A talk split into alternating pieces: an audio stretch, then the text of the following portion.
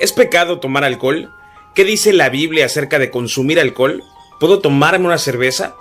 Las escrituras tienen mucho que decir con respecto al consumo de alcohol. Y como siempre, aquí les compartimos la respuesta de la Biblia.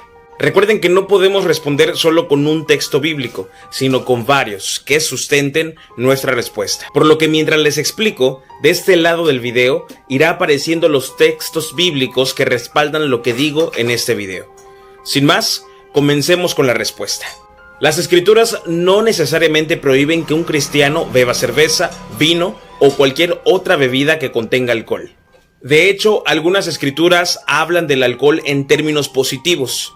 Eclesiastés 9:7 instruye, bebe tu vino con alegre corazón. El Salmo 104 dice que Dios da vino que alegra el corazón del hombre.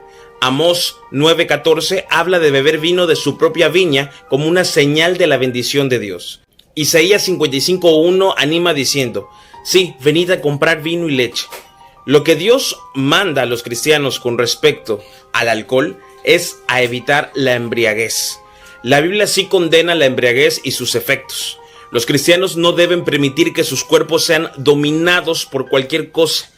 Beber alcohol en exceso es innegablemente adictivo. Las escrituras también prohíben que un cristiano haga cualquier cosa que pudiera ofender a otros cristianos o hacer cualquier cosa que pudiera animarlos a pecar contra su conciencia.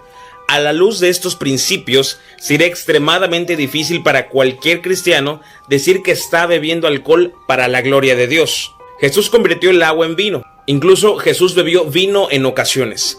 En los tiempos del Nuevo Testamento, el agua no era muy limpia. Sin los esfuerzos de la instalación sanitaria moderna, el agua estaba llena de bacterias, virus y todo tipo de contaminantes. Como resultado, la gente a menudo tomaba vino porque era menos probable que estuviera contaminado.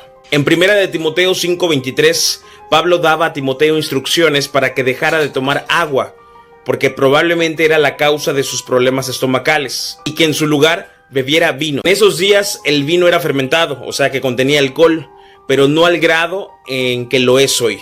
Es incorrecto decir que era jugo de uva, pero también es incorrecto decir que era el mismo vino que se usa hoy en día. Nuevamente, las escrituras no prohíben a los cristianos beber cerveza, vino o cualquier otra bebida que contenga alcohol. El alcohol no está de por sí contaminado por el pecado. Un cristiano más bien debería abstenerse en absoluto de la embriaguez y de la adicción al alcohol. El alcohol consumido en pequeñas cantidades no es nocivo ni adictivo. De hecho, algunos médicos recomiendan beber pequeñas cantidades de vino tinto por sus beneficios para la salud, especialmente para el corazón.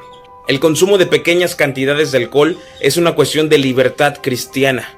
La embriaguez y la adicción sí son pecado.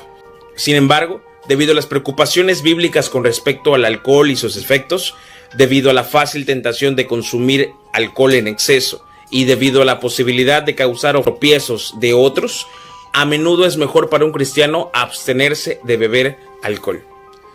Esa es la respuesta, mi nombre es Andrés Palafox y nosotros somos M aquí Ministerios.